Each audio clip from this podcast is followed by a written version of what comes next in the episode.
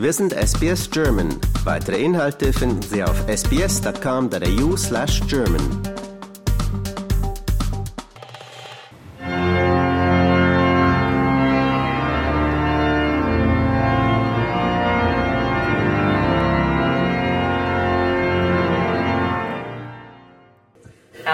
stands on the sovereign country of the Wurundjeri people of the Kulin Nation.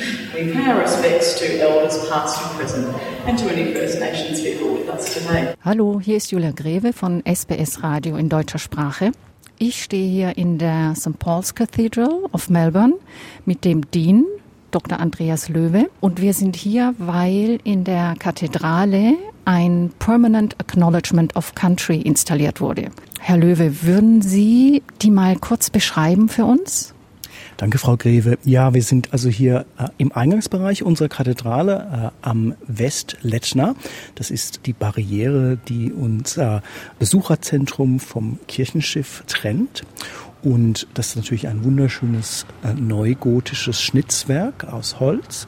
Und vor zwei Monaten haben wir da ganz wunderschöne zeitgenössische indigene Glastafeln installiert. Und diese Glastafeln sind sehr taktil. Wenn man die anfasst, dann fühlt man tatsächlich so das Land, denn das sind Landkarten, die zeigen das Land der Wurundjeri People, der Kulin Nations. Und die sehen wir dann hier im Eingangsbereich unserer Kirche.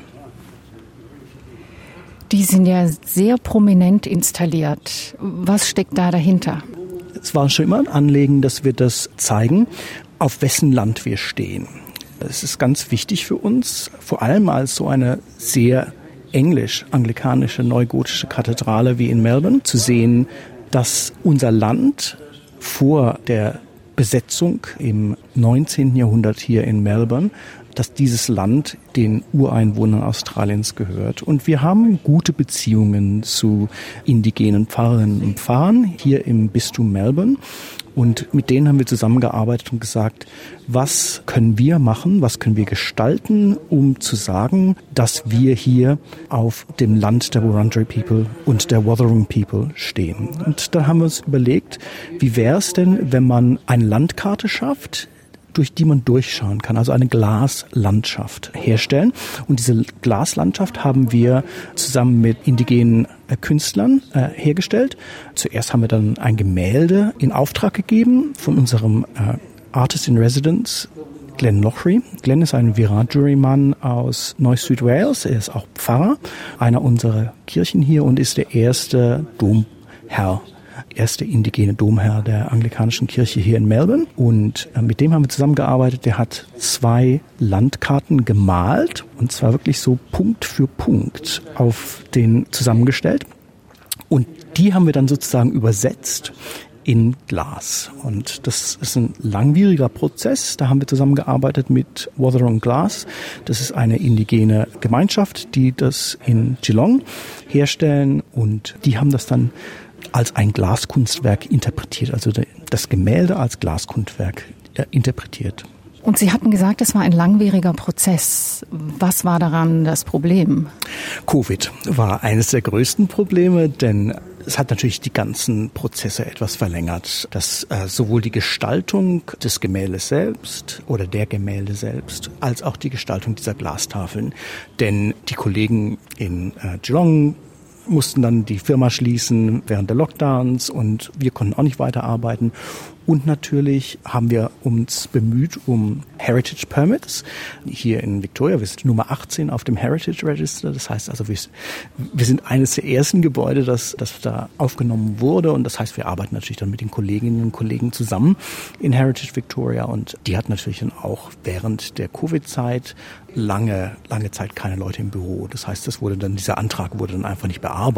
Aber inzwischen ist es alles gelungen und es war auch wirklich toller Prozess, das zu sehen, wie das hergestellt wurde in diesen Glasöfen in Geelong. Das äh, wurde dann da auf einer Silikonbasis wurde diese Landschaft dann nachgezeichnet mit, mit Silikon und dann wurde das Glas darüber draufgelegt und das Glas dann über drei, vier Tage in diesen Glasöfen geschmolzen und dann kam es aus dem Ofen raus Und dann hat es eben diese Landschaft da sozusagen mit in sich in dieses Glas aufgenommen.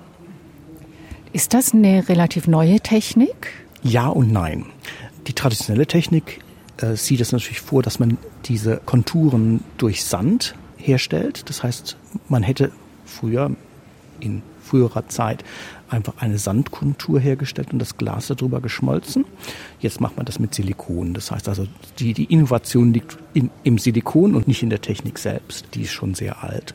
Was wir jetzt haben, ist Glas, was opak ist, also ist nicht vollkommen durchsichtig, sondern es ist so ein bisschen mattes Glas, genau. Und man sieht durch dieses Glas weiterhin durch. Das heißt, man sieht die anderen Kirchenfenster bei uns in der Kathedrale und die haben wirklich so ein schönes Zusammenspiel dann auch. Da scheint dann die Farbe, weil die Fenster diese Mattenfenster eben auch kein gefärbtes Glas sind, sondern einfach weißes Glas sind. Da sieht man dann diese andere Farbe, die da durch, durchleuchtet. Ich sehe hier eine Schulklasse, die eine Führung macht und gerade vor den Glaspaneelen steht. Wird das denn gut angenommen? Auf jeden Fall. Wir haben sowohl von unseren Besuchern als auch von unseren eigenen Gemeindegliedern wirklich gutes Feedback bekommen, dass wir das gemacht haben, dass wir sagen, das ist unser Beitrag zu dieser großen Debatte dieser großen und sehr spannenden Debatte, in der wir in Australien ja gerade sind, wo wir uns doch überlegen, wie sieht das aus mit, mit Verträgen zwischen indigenen Völkern und der Bundesregierung, wie sieht es aus mit einer konstitutionell verankerten Stimme im Parlament, wo wir wirklich dann auch sagen, dass First Nations People und Torres Strait Islanders dann vertragsrechtlich verankert sind in unserem Zusammenleben. Das hat wirklich viele Menschen dann dazu auch bewegt, darüber nachzudenken, ja, wie, wie, wie sieht das aus? Was, was ist meine Beziehung zu dem Land der Ureinwohner Australiens, auf dem ich wohne? Hat das auch was mit der Rolle der Kirche zu tun in der Geschichte der indigenen Bevölkerung? Also ich denke jetzt natürlich hauptsächlich an die Stolen Generation. Ja, sicher. Ich denke, wir waren da nicht gute Wegbereiter, was die gestohlenen Generationen betrifft, wo wirklich dann auch gesagt wurde, dass eben Kinder der Aborigines doch wohl besser aufgehoben sind in weißen Familien. Das ist, das ist was, was wir nicht mehr vertreten natürlich. Wir sehen da auch, was wir eben falsch gemacht haben im 19. und 20. Jahrhundert. Und wir wollen da auch ein bisschen Restitutionsbeitrag liefern und sagen, lass uns darüber gemeinsam nachdenken. Ich denke, es ist ganz wichtig zu sehen, dass viele Aboriginals Christen sind und viele Anglikaner gibt noch unter den Aboriginals und dass wir die auch mit einbeschließen wollen. Der Künstler äh, unserer Fenster sagte, dass dieses Kunstwerk ihm eine Stimme gibt, einen Platz am Tisch. Und deswegen ist er jemand, der sich wirklich damit beschäftigt, wie das ist, dass man innerhalb der Gemeinschaft Sachen verändert. Und das ist ganz wichtig. Und die Kirche trägt hier mit ihren Teil dazu bei. Sicher, ja. Wir machen das, was wir machen können.